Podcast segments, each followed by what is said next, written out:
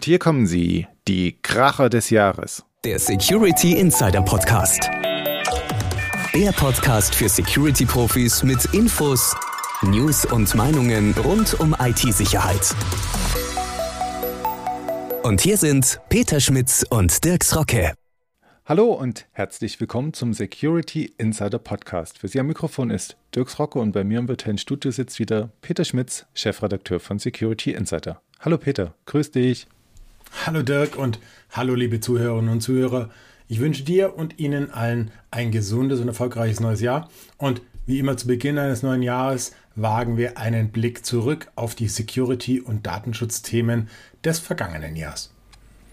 Ja, und bevor wir das tun, möchte ich mich erstmal noch anschließen. Auch von mir natürlich die besten Wünsche für 2022 an dich und an alle unsere Zuhörer. Und dass wir von den kritischen Bedrohungslagen weitgehend verschont bleiben, wäre mein Wunsch für dieses Jahr. Denn derer gab es in den vergangenen zwölf Monaten gleich zwei, bei denen das BSI sogar die Bedrohungslage rot ausrufen musste. Ja, genau. Zuletzt ja gerade erst im Dezember statt quasi weihnachtlicher Besinnlichkeit und malerischen Silvesterfeuerwerk gab es für die IT-Security-Branche das zweite Jahr in Folge einen echten Kracher zum Abschluss. Aber ich würde sagen, bevor wir dazu kommen, fangen wir, wie es sich für einen Rückblick gehört, auch wirklich ganz am Anfang an. Also, um genauso zu sein, sogar Ende 2020. Weil im Dezember 2020, da wurde nämlich die Supply Chain Attacke auf die SolarWinds Orion Management Software bekannt, durch die dann die Sunburst Malware verteilt wurde. Und dieser Sunburst-Angriff, der hat dann in Deutschland zum Jahreswechsel so richtig eingeschlagen und für einige Aufregung gesorgt. Das war im Prinzip das erste Mal, dass so ein groß angelegter Supply Chain Angriff bekannt wurde, vor allem weil darüber verschiedene US-Behörden angegriffen wurden. Aufgefallen ist der Angriff übrigens auch nur, weil eines der angegriffenen Unternehmen die Security-Firma FireEye war, deren Experten bei Analysen des bei ihnen erfolgten Hacks dann den Tätern auf die Spur gekommen sind. Wie sehr von dem Angriff auch deutsche Unternehmen betroffen waren, ist nie ganz geklärt worden, aber wie gesagt, für genug Aufregung hat der Hack auf jeden Fall schon mal zum Jahresbeginn gesorgt. Und kaum glaubte man, diese erste Aufregung und den ersten Schock zum damaligen Jahreswechsel überwunden zu haben, mussten wir im Februar schon über die vier Schwachstellen in Microsofts Exchange-Server berichten, die sehr, sehr schnell eskalierten. Angreifer konnten auf ungepatchten Systemen nämlich nicht nur die Kommunikation von Unternehmen abhören, was ja an sich schon schlimm genug gewesen wäre, zugleich nutzten sie den Exchange-Server auch als Einfallstor, um tiefer in die IT-Netzwerke einzudringen und um zum Beispiel Webchats zu installieren, die dann erst viel später ausgenutzt wurden. Und das Ganze war jetzt keine akademische Diskussion, wie man das ja häufig hat bei so Sicherheitslücken, sondern eine tatsächliche Gefahr. Das Microsoft Security Response Center berichtete von laufenden Angriffen. Zunächst habe man die gezielten Zero-Day-Attacken der Hafnium-Gruppe zugeordnet, deren Hintermänner übrigens mutmaßlich von China unterstützt worden seien. Weitere Akteure sprangen dann auf den Zug auf und installierten eben diese Webchats, um tiefer in IT-Infrastrukturen von Organisationen, das heißt Unternehmen, einzudringen. All diese Vorgänge bewegten dann das BSI dazu, nicht nur eine IT-Bedrohungslage 4, also rot, auszurufen, zudem schrieb das Amt auch die Geschäftsführung tausender kleiner und mittlerer Unternehmen an. Und das passenderweise nicht elektronisch per E-Mail, sondern ganz herkömmlich über die Schneckenpost. Ja, und während die Hafnium-Krise also noch am Kochen war und die Schneckenpost noch unterwegs war, ist in den USA in Deutschland recht unbemerkt eines der größten US-Versicherungsunternehmen, CNA Financial, einer Ransomware-Attacke zum Opfer gefallen. Besonders bekannt daran ist, der Versicherungsriese bietet seinen Kunden auch Cyberversicherungen an. Angeblich haben Angreifer am 5. März ein gefälschtes Browser-Update über eine vertrauenswürdige Webseite verteilt. Zu dem Thema kommen wir übrigens dann später auch noch. Und ja, dadurch konnten sie quasi initial in das Netzwerk des Versicherers eindringen. Und einmal im System haben die Angreifer sich dann fast zwei Wochen lang Zeit genommen, um sich unbemerkt auf anderen Systemen im Netzwerk zu verbreiten und dabei diverse Security- und Monitoring-Tools äh, zu deaktivieren. Außerdem haben sie eine große Menge an Daten, gerade sensible Kundendaten und Mitarbeiterdaten auf einen Cloud-Speicher kopiert. Am 21. März haben die Angreifer dann zugeschlagen und haben auf über 15.000 Systemen des Unternehmens eine Ransomware verteilt, inklusive äh, zum Beispiel remoten Systemen von Mitarbeitern, die währenddessen äh, sich äh, per VPN im Unternehmensnetzwerk angemeldet hatten. Und ja, die gestohlenen Daten, die konnte das äh, schnell hinzugezogene FBI auf dem Cloud-Speicher einfrieren, sodass diese Daten wohl zumindest nicht weiter verbreitet wurden, aber CNA musste am Ende wohl die Rekordsumme von 40 Millionen US-Dollar Lösegeld bezahlen, um wieder Zugriff auf die verschlüsselten Systeme zu erhalten. Und ja, weil ich gerade so schön in Farb bin, will ich gleich noch ein paar andere Mega-Fälle von Ransomware-Attacken erzählen, die äh, Unternehmen 2021 so getroffen haben. Da wäre zum einen zum Beispiel der Fall der Colonial Pipeline vom 7. Mai. Das Unternehmen betreibt eine der wichtigsten Pipelines an der US-Ostküste für raffinierte Ölprodukte, also vornehmlich Benzin. Und betroffen von der Ransomware war zwar nur die Office-IT und damit das Abrechnungssystem des Unternehmens, aber aus Sorge, dass die Angreifer durch die Attacke womöglich auch Zugriff auf die Pipeline-Steuerung erhalten könnten, fuhr Colonial Pipeline die äh, OT-Systeme noch am Tag des Angriffs herunter. Wahrscheinlicher dürfte allerdings sein, dass die Pipeline heruntergefahren wurde, weil man die Lieferungen nicht mehr abrechnen konnte. Aber wie auch immer, dann passierte das, was nicht nur in den USA, sondern auch weltweit Besorgnis auslöste. Denn durch den Shutdown der Pipeline wurde an zunehmend mehr Tankstellen der US-Ostküste das Benzin knapp. Und bedingt durch die erste Verknappung kam es dann zu Hamsterkäufen und damit zu noch stärkerer Verknappung. Und das Ganze eskalierte so weit, dass der US-Präsident Joe Biden am 9. Mai den Notstand ausrufen musste, um die Versorgung mit Treibstoff in den betroffenen Regionen sicherstellen zu können. Colonial Pipeline hat übrigens nur etwa 4,5 Millionen US-Dollar an Lösegeld bezahlt und von den Kriminellen sogar eine Software zum Entschlüsseln ihrer Systeme erhalten. Die hat dann allerdings so langsam gearbeitet, dass man am Ende doch die eigenen Backups nutzen musste, um die Systeme möglichst schnell wieder zum Funktionieren zu bringen. Und wenn wir schon bei unerwartet großflächigen Auswirkungen sind, dann machen wir doch gleich weiter mit einem anderen in der Öffentlichkeit tatsächlich etwas unbemerkter verlaufenden Fall von Ransomware, der am 30. Mai passiert ist. Da wurde die brasilianische Fleischverarbeitungsfirma JBS wahrscheinlich durch eine Ransomware der Revil-Gruppe getroffen. JBS kennt man jetzt vielleicht nicht auf Anhieb, aber die Firma produziert etwa 20 Prozent des Weltbedarfs an Rind, Schwein und Geflügel. Und durch den Angriff waren alle JBS-Niederlassungen in den USA außer Betrieb. Und auch in Australien und Brasilien standen viele Schlachthöfe und Verarbeitungsbetriebe still. Der Effekt war binnen Stunden schon am Weltmarkt zu spüren, wo die Fleischpreise aufgrund der ausgefallenen Produktion kräftig angezogen sind. Ja, JBS bezahlte wohl 11 Millionen Dollar an Lösegeld und konnte die meisten seiner Betriebe dann schon am 2. Juni wieder hochfahren. Und mit Reveal gibt es mir jetzt auch das Stichwort für einen nächsten Sicherheitskracher. Und zwar geht es um das Sicherheitsunternehmen Casea und dessen Kunden. Die Story ist dabei ähnlich bekannt wie jene um die Attacke auf CNA Financial, denn auch Casea will eigentlich für mehr Sicherheit sorgen. Zum Beispiel mit dem Produkt WSE. Das ist eine Patch-Management-Lösung, die Software auf allen möglichen Endpunkten installiert, einrichtet und updatet. Das klingt nützlich, kann aber auch richtig nach hinten losgehen. Ja, das ist es ja auch, wenn ich mich richtig entsinne. Genau.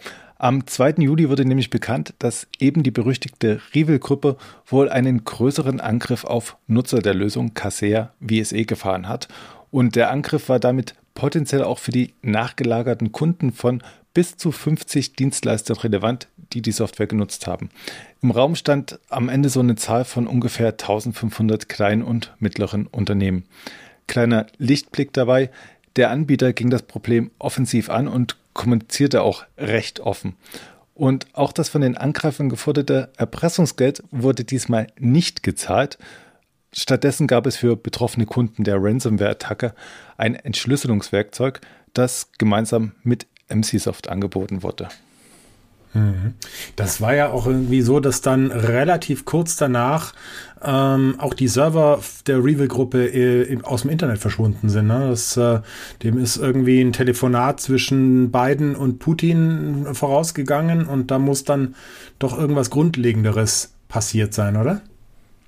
So sieht's aus. Und da hätten wir jetzt auch wieder das Thema im Hintergrund. Sind es dann doch die staatlichen Akteure, die das Ganze ja unterstützen oder vielleicht initiieren? Das hatte ich jetzt auch so im Hinterkopf, als du die ganze Sache mit Kolonie geschrieben hast. Du sagst zwar auch, das sind Abrechnungsmodalitäten gewesen, die vielleicht zum ja, Abschalten des operativen Prozesses geführt haben, aber am Ende dieses, diese ganze Eskalation, die hat mich ein bisschen auch an unseren letzten Themenpodcast erinnert, ohne jetzt Werbung zu machen, wie man tatsächlich als staatlicher Akteur eine Infrastruktur angreifen kann und dann auch größere Wirkungen nach hinten raus erzielen könnte. Auf jeden Fall. Ich glaube, das Colonial Pipeline war auch deswegen so ein besonderer Fall, weil er wirklich das erste Mal einen Angriff auf eine kritische Infrastruktur gezeigt hat, die bei den Menschen angekommen ist. Also klar hat man es immer wieder mal erlebt, dass irgendwo eine Verwaltung äh, einen Ransomware-Fall hatte, aber ja, eine Verwaltung, die nicht funktioniert, ist eine Sache. Aber wenn mehrere US-Staaten nicht mehr genügend Benzin für, für die Bürger äh, zur Verfügung stellen können, dann ist das schon eine ganz andere Hausnummer. Und das zeigt eben, wie verwundbar kritische Infrastrukturen sind. Genau, also wenn man es am eigenen Körper zu spüren beginnt, dann wird die ganze Sache dann doch ein bisschen realer erfahrbar. Auf jeden Fall. Aber nach den ganzen globalen Auswirkungen der zuletzt äh, besprochenen Fälle ähm, haben wir jetzt vor dem großen Schlussakkord des Jahres nochmal kurz Zeit, etwas zu verschnaufen und uns den Twitch-Hack von Anfang Oktober 2021 anzuschauen. Die zu Amazon gehörende Streaming-Plattform, die wurde wohl erfolgreich gehackt und ja, mindestens 125 Gigabyte gestundener Daten wurden dabei anonym auf dem Messageboard 4chan veröffentlicht. Darunter zum Beispiel der Quellcode verschiedener Twitch-Anwendungen und vor allem interne Geschäftsdaten bis hin zu Details zu Zahlungen der verschiedenen Streamer in den letzten drei Jahren. Und der Hack war jetzt, wie gesagt, nicht mit den nationalen oder globalen Auswirkungen anderer Angriffe in 2021 zu vergleichen, ist aber, finde ich, vor allem aufgrund der großen Menge an Unternehmensdaten bemerkenswert, weil er zeigt, dass Hacker, wenn sie einmal im System sind, oft auch auf die sensibelsten Geschäftsgeheimnisse Zugriff haben und Unternehmen schon allein durch deren Veröffentlichung wirklich großen Schaden zufügen können. Und damit nimmst du jetzt auch schon die Auswirkungen des Log4Shell-Angriffs vorweg, mehr oder weniger. Denn auch mit Log4j ließen sich die sensibelsten Geschäftsgeheimnisse dieser Welt entlocken womit wir auch beim jüngsten und aktuellsten Kracher unserer kleinen Aufzählung wären. Das BSI hat wieder mal eine Bedrohungslage rot ausgerufen. Das wird ja langsam zur Gewohnheit, fürchte ich.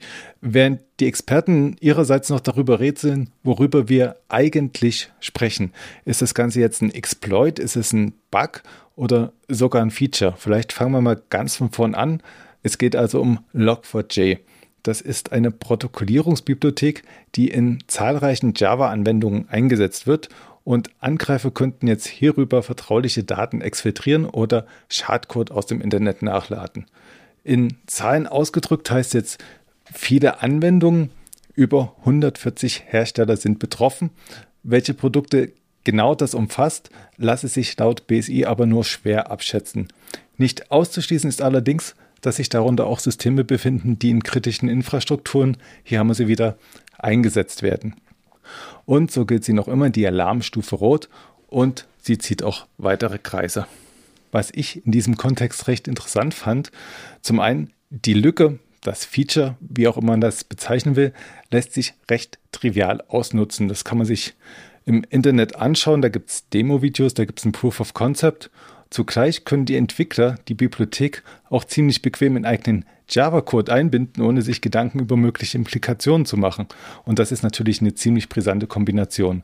Sind die Strukturen in der IT mittlerweile viel zu komplex und zu undurchsichtig, dass wir immer mehr solche Angriffe sehen werden? Also komplex sind sie auf jeden Fall. Undurchsichtig hängt natürlich immer davon ab, wie man vorgeht, wie man umgeht mit, äh, mit den Tools und den Elementen, die man nutzt. Ja, aber wenn man da wirklich reinschaut, kann man es ja quasi auch selber schreiben. Ja, das sehe ich jetzt nicht ganz so. Ich, mein, ich, ich finde halt auch generell muss bei der Softwareentwicklung, wie zum Beispiel auch bei Cloud-Diensten, äh, es ein Shared Responsibility Modell, Modell geben. Es gibt Dinge, die liegen einfach in der Verantwortung des, des Entwicklers, also zum Beispiel die Funktionen von einer Bibliothek korrekt zu nutzen, Best Practices für sichere Softwareentwicklung zu befolgen und auch jederzeit up-to-date zu sein mit Sicherheitsinformationen von verwendeten Bibliotheken und Tools. Die grundlegende Sicherheit des Codes der Library, die obliegt natürlich denen, die sie maintainen. Also es kann wirklich niemand erwarten, dass man einfach ähm, äh, das Rad x-fach neu erfindet, dass man Tools und Libraries, Bibliotheken ähm, selbst programmiert. Dafür gibt's die Dinger ja. Ne? Und ähm, was man als Entwickler oder als Entwicklungsleiter von so einem Softwareprojekt machen sollte, das ist eben einfach auch immer eine Risikoabschätzung treffen. Darüber, wie wichtig ist der Einsatz von einer Library, welches Risiko bin ich bereit einzugehen und wie kann ich mögliche Sicherheitsrisiken eben auch durch andere Schutzmechanismen zum Beispiel Verschlüsselung oder Netzwerksegmentierung abschwächen. Also welche Möglichkeiten habe ich, mögliche Risiken zu umgehen, wenn ich sie nicht verhindern kann. Hm, du, du, bist jetzt schon fast einen Schritt weiter als ich, weil ich denke mir erstmal, wenn ich so eine Bibliothek nutze, dann sollte ich vielleicht grundlegend verstehen, was macht die und was ist da alles drin. Also wie gesagt, es ist recht bequem, diese Protokollierungsfunktion zu nutzen und einzubinden, ohne dass man sich eben darum Gedanken macht, welcher Rattenschwanz hängt noch da dran. Ja, ich glaube aber, dass es teilweise gar nicht so ohne weiteres möglich ist. Und ähm, bei, bei Log4j reden wir ja von einer, von einer Library aus dem Apache-Projekt. Also das, das führt mich ja schon zu dem Punkt, dass ich sage, also wenn ich, wenn ich so etwas nicht ähm, äh, eine, ein gewisses Vertrauen entgegenbringe, dann sollte ich vielleicht überhaupt keine Dienste nutzen und programmieren, die in irgendeiner Form mit dem Internet verbunden sind. Die Frage ist ja nicht nur das Vertrauen, sondern auch das Verständnis dessen, was das macht. Also wie gesagt, man hört ja die Experten, die sind sich selber noch nicht ganz einig, ist das jetzt eine Lücke oder ist das ein Feature? Genau, aber damit würdest du ja erwarten, dass jeder, der Software entwickelt, gleichzeitig auch ein Security-Experte ist, ein größerer Experte als die Experten, die sich jetzt schon nicht sicher sind. Also von daher, ich, ich sehe das, ich sehe das nicht so tragisch. Also klar muss man wissen, was eine Library macht da kommt es ja dann an den Punkt, wo ich gesagt habe, man sollte als Entwickler äh, in der Lage sein, die Funktionen der Bibliothek korrekt zu nutzen, um nicht durch eine falsche Nutzung Sicherheitslücken zu erzeugen. Aber dass die Library vernünftig funktioniert und dass die aus einer Trusted Source kommt, das ist etwas, auf das muss ich mich einfach verlassen. Klar nehme ich nicht jede Library, die irgendwo äh, im, im, Internet verteilt wird. Das ist, das ist auch keine Frage. Aber wie gesagt, wenn ich von einer Library rede, die, ähm, die durch das äh, Apache-Projekt zur Verfügung gestellt wird, dann hat die schon einen gewissen Grundlevel an Trust, äh, den, den man einfach, von dem man ausgehen kann, finde ich. Mhm. Also wenn man jetzt von diesem Grundlevel von Trust ausgeht, sollte man das Thema vielleicht auch mal von der anderen Seite aufziehen. Wie sieht es denn mit dem Patch-Management aus? Also das ist ja hm, ja, wie man so hört, bei Java-Anwendungen nicht so ganz trivial. Könnte uns hier die Technik, könnte uns hier eine vertrauenswürdige Quelle vielleicht weiterhelfen, indem wir die Patches vielleicht automatisiert aufspielen oder Verbesserungen automatisiert nutzen. Ähm, so Ansätze gibt es jetzt schon einige. Also es, es, gibt die automatisierten Updates, die man auf seinem Telefon hochladen kann, hochladen lassen kann, ohne dass man es merkt. Microsoft hat jetzt auf, als Reaktion auf diese Exchange-Lücke, die wir vorhin besprochen haben, den Exchange Emergency Mitigation Service ins Leben gerufen, mit dem man gezielt und aus der Ferne kompromittierte Funktionen von Software deaktivieren kann. Ja, wie schaut es denn damit aus? Sind solche automatisierten Sicherheitslösungen, die Patches aufspielen und Funktionen von Software lahmlegen, wenn Not am Mann ist, eher ein Segen oder fangen wir uns damit womöglich die nächste Gefahr ein? Siehe Kassea. Das ist schwer zu sagen, also zumindest schwer pauschal zu sagen, finde ich. Ich persönlich, ich bin ein ganz großer Fan von automatisierten Patches. Wenn ich dran denke, wie viele Server über das Internet erreichbar sind und die ungepatchte Schwachstellen aufweisen, für die es schon seit Jahren Patches gibt, dann sollte man meines Erachtens nach lieber heute als morgen automatische Updates flächendeckend einführen. Klar kann dann, wie im Fall Kaseya, erst passieren. Aber die Frage ist doch, was passiert derzeit häufiger? Dass Systeme über Monate oder Jahre ungepatcht sind oder dass Updates Schadsoftware verteilt? Hm, da ist was Wahres dran. Ja, also die andere Sache ist die, wenn es darum geht, Funktionen aus der Ferne zu deaktivieren. Da muss ich dann sagen, das finde ich dann schon wieder kritisch, weil in dem Moment bedeutet es, dass ein Unternehmen, das nicht das Unternehmen ist, das diesen Server einsetzt, die Kontrolle über diesen Server bekommen kann.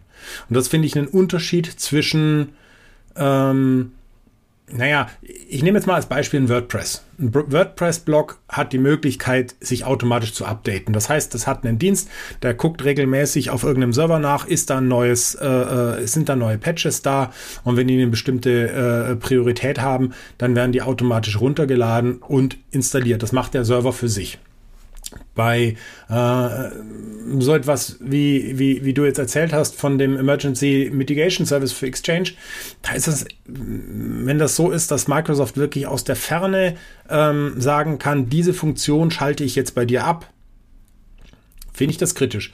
Bei einem Cloud-Dienst lasse ich mir das eingehen. Bei einem On-Premise äh, installierten Exchange-Server würde mir persönlich das schon zu weit gehen. Aber ist jetzt eine deaktivierte Funktion, die vorher da war, nicht nur eine Untermenge dessen, was ein Patch auch leisten kann? Also ich sage so, wenn eine Funktion deaktiviert wird, ist das eine Funktion, die ich vorher hatte und die anderen Funktionen funktionieren noch genauso wie vorher und die eine funktioniert nicht. Wenn ich ein Patch bekomme, dann, dann kann ja alles Mögliche passieren. Es kann mir die ganze Installation zerschießen, es kann neue Bugs reinbringen und es kann halt auch Funktionen deaktivieren, wenn eine neue Version halt die alten Funktionen nicht mitbringt. Äh, ja, gebe ich dir recht. Also das ist, wie gesagt, deswegen ist das, glaube ich, eine ganz, ganz schwierig zu definierende Sache. Was ist in Ordnung, was ist nicht in Ordnung? Das hängt im Prinzip auch natürlich damit zusammen, wie funktioniert dieses Abschalten. Funktioniert das Abschalten darüber, dass ein Patch runtergeladen wird, der das abschaltet, oder funktioniert das Abschalten darüber, dass Microsoft in der Lage ist, Kommandos zu schicken, die diese Funktion abschalten? sind für mich zwei Paar Stiefel, das ist für mich zwei, zwei unterschiedliche Aspekte. Das eine ist wirklich der Vorgang des Patchens, das andere ist im Prinzip eine, ja, mal böse gesagt, unautorisierte Fernsteuerung. Wobei beim Patchen hast du doch auch ziemlich viele Befehle in, in, in Codeform. Also ich sehe jetzt den Unterschied nicht zwischen den einzelnen Befehl, wo ich was deaktiviere und ja dieser Codemenge, wo viele Befehle drin stehen, die auch was ändern können. Also vorausgesetzt, ich muss den Patch nicht persönlich abnicken.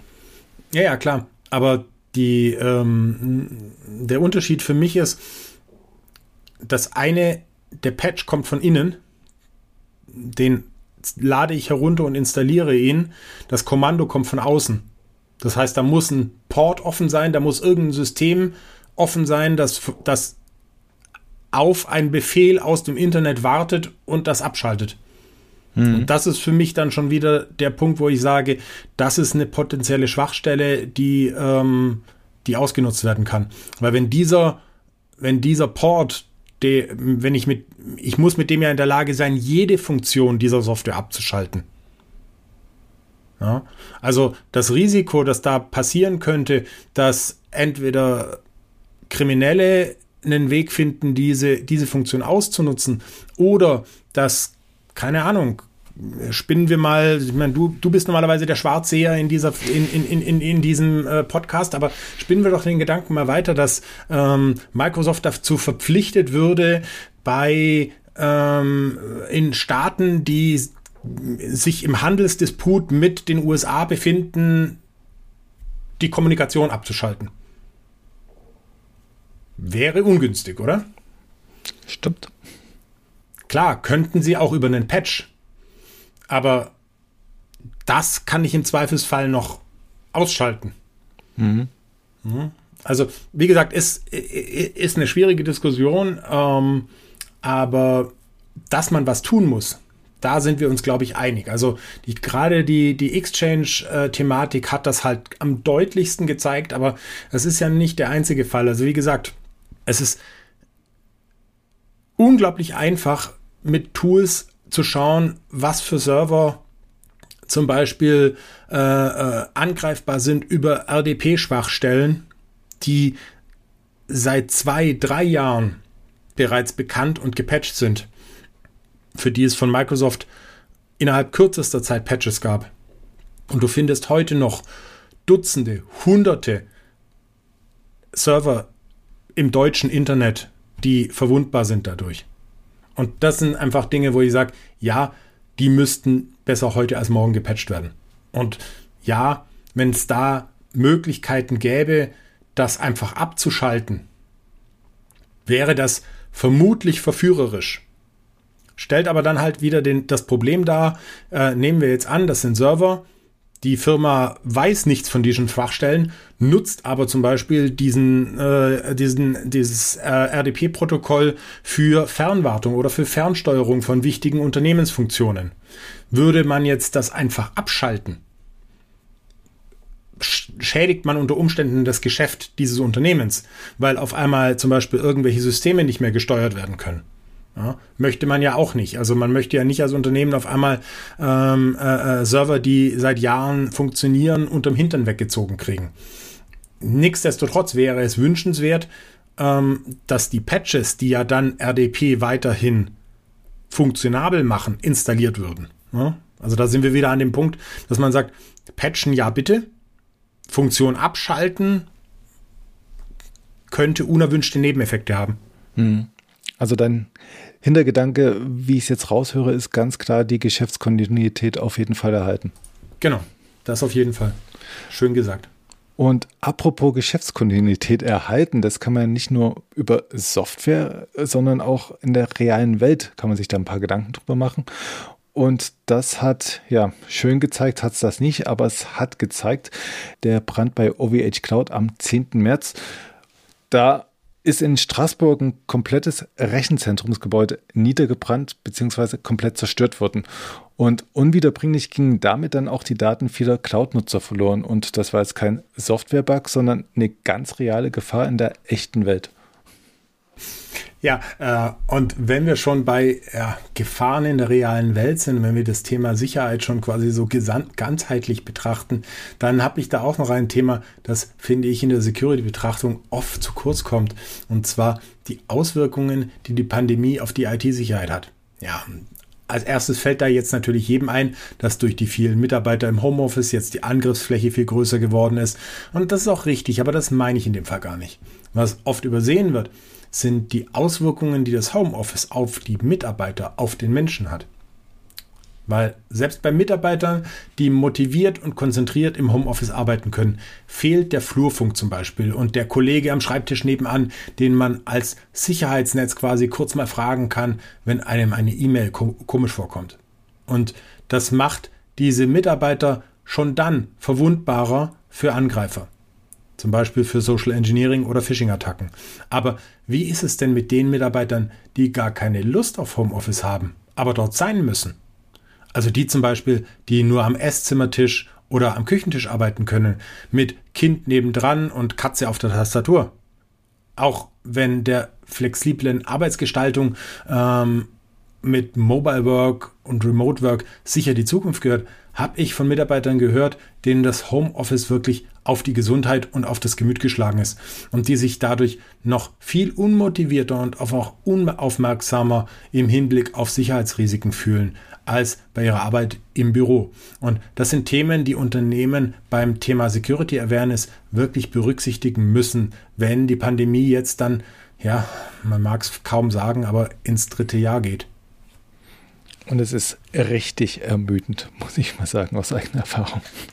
Definitiv, ja.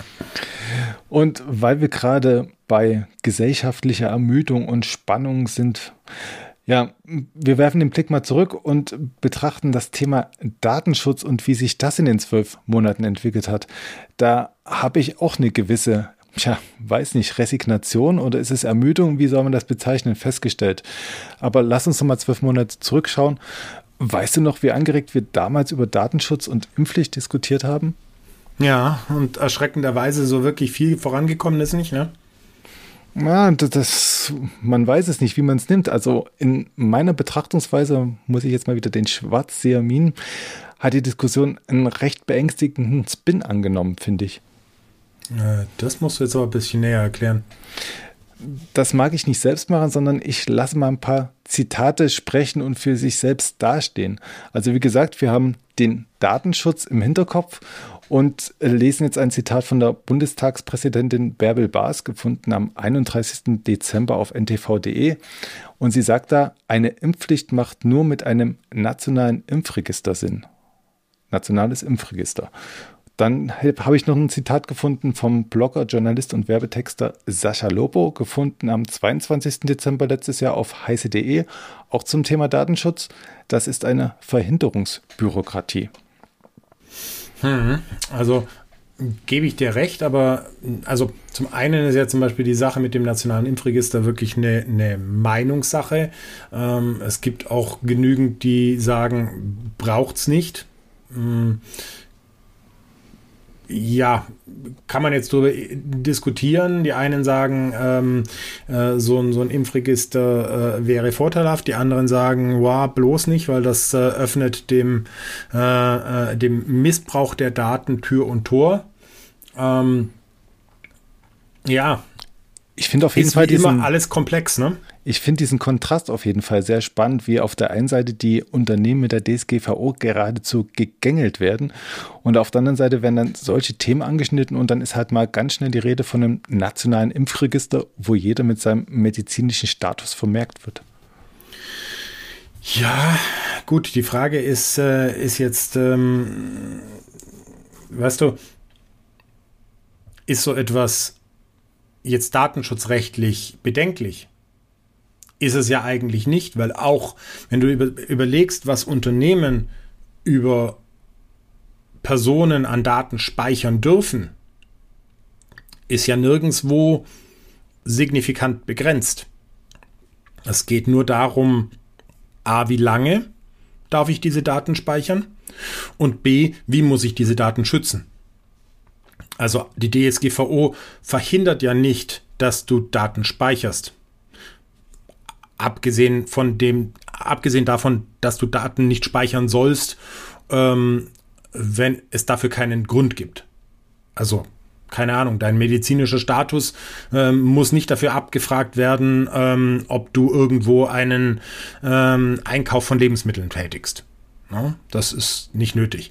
Aber ansonsten verhindert die DSGVO ja nicht, dass du Daten speicherst. Es geht ja darum, dass du Daten, die du sinnvoll nutzt, auch Gesundheitsdaten. Ich darf zum Beispiel in, beim Arzt oder ich darf auch beim, in einem Fitnessstudio Gesundheitsdaten natürlich speichern. Die sind nur entsprechend schutzwürdig. Also muss ich sicherstellen, dass diese Daten entsprechend geschützt sind. Von daher widerspricht das nicht einem nationalen Impfregister. Du hast jetzt gerade das Thema gebracht, wenn ich Lebensmittel einkaufe, müsste ich ja meine medizinischen Daten nicht angeben. Aber wenn ich irgendwo arbeiten will, muss ich meinem Arbeitgeber mittlerweile meinen medizinischen Status mitteilen. Und wie der damit umgeht, was ich so mein, aus meinem Umfeld mitbekommen habe, ist das nicht wirklich DSGVO-konform, sondern eine ziemliche Zettelwirtschaft, auf die jeder schauen kann. Gebe ich dir recht, ist aber nicht Schuld der DSGVO und nicht Schuld des Datenschutzes. Also die Ausführung obliegt doch immer noch dem, der die Daten speichert. Stimmt. Also von daher ist das nur wieder mal ein Zeichen dafür, dass manche Sachen nicht ernst genug genommen werden. Ja, das mit dem Impfstatus oder dem, dem äh, Teststatus bei, beim Arbeitgeber ist schwierig, ist auch sicher immer noch keine wirklich klare, klar gelöste Situation datenschutztechnisch. Ähm, liegt einfach daran, dass auch bei so etwas wie der DSGVO man einfach mit so etwas wie der Pandemie nicht gerechnet hat.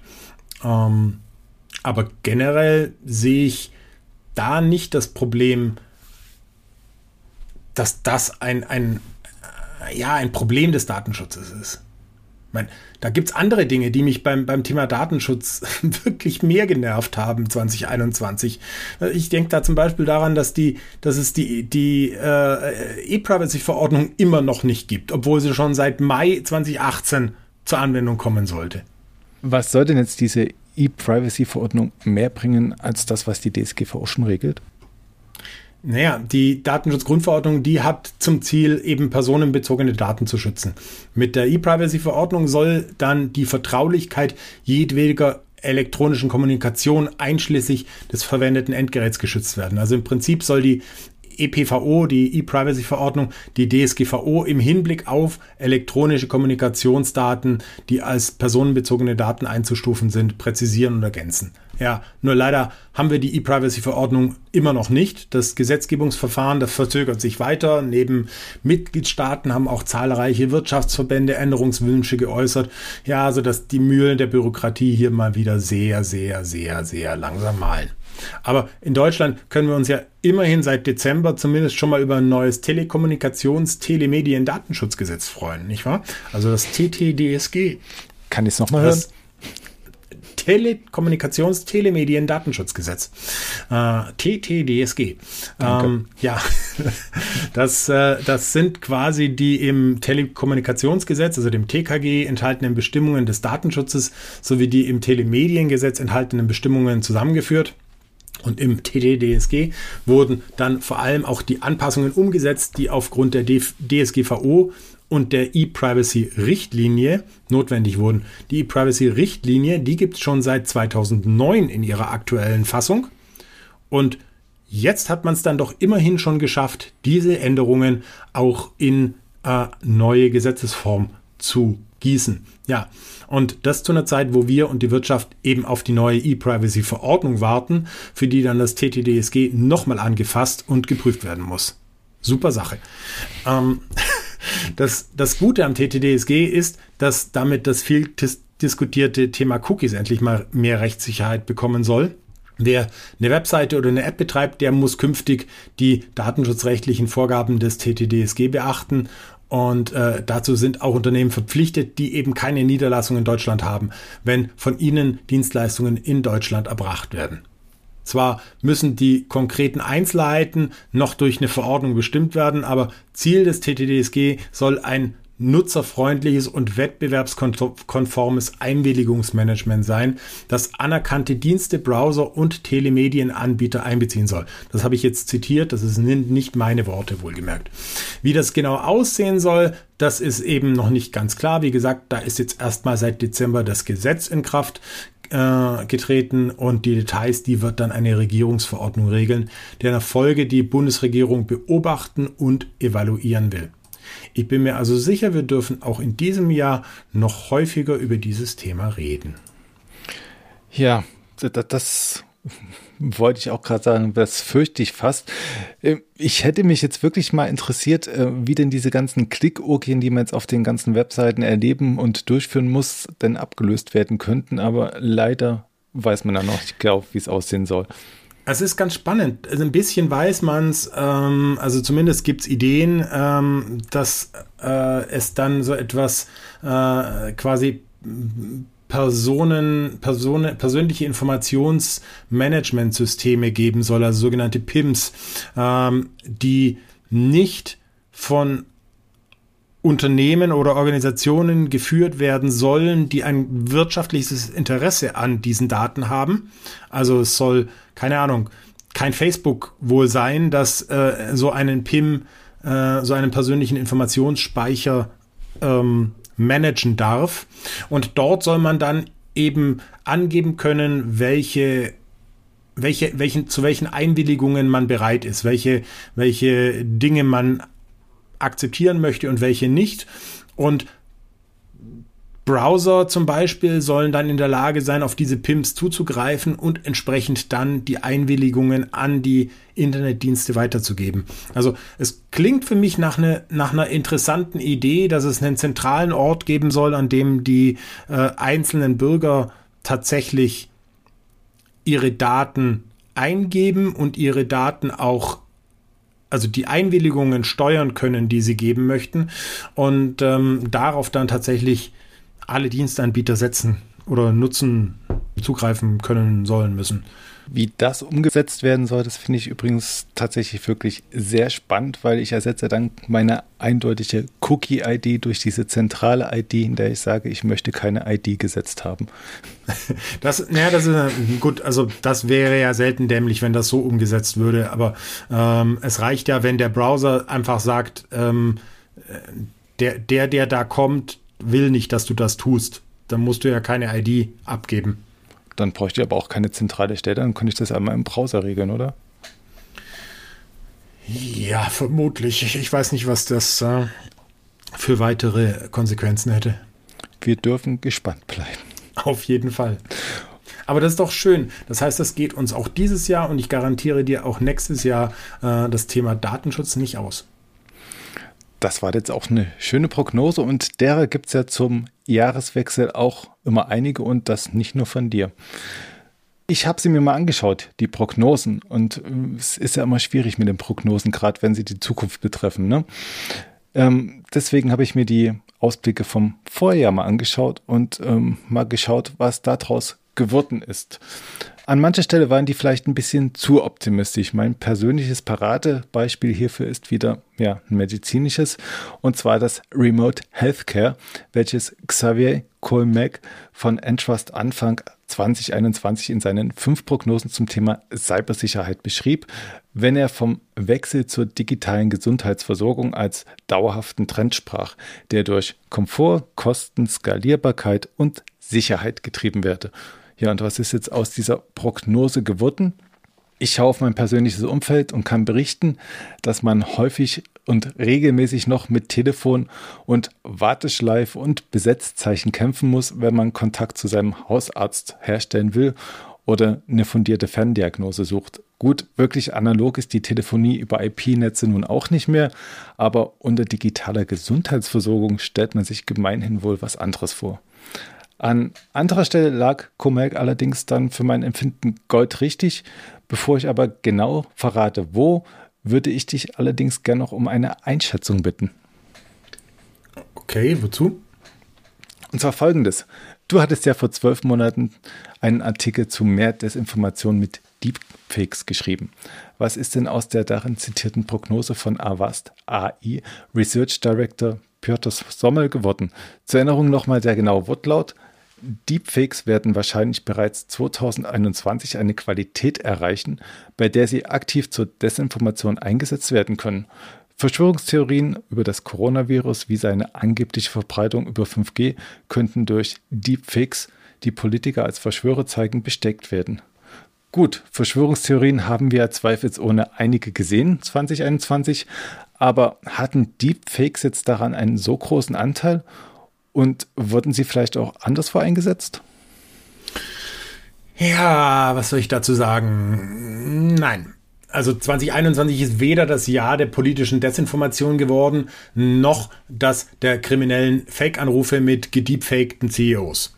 Wobei es so einen Fall tatsächlich sogar schon Anfang 2020 bei einer Hongkonger Bank gab. Da rief der CEO eines Unternehmens einen Bankangestellten an, der den CEO schon betreut hatte und seine Stimme kannte. Und der CEO genehmigte die Überweisung von 35 Millionen Dollar für eine Firmenakquise.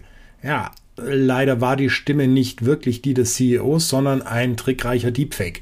Ähm, war natürlich ungünstig.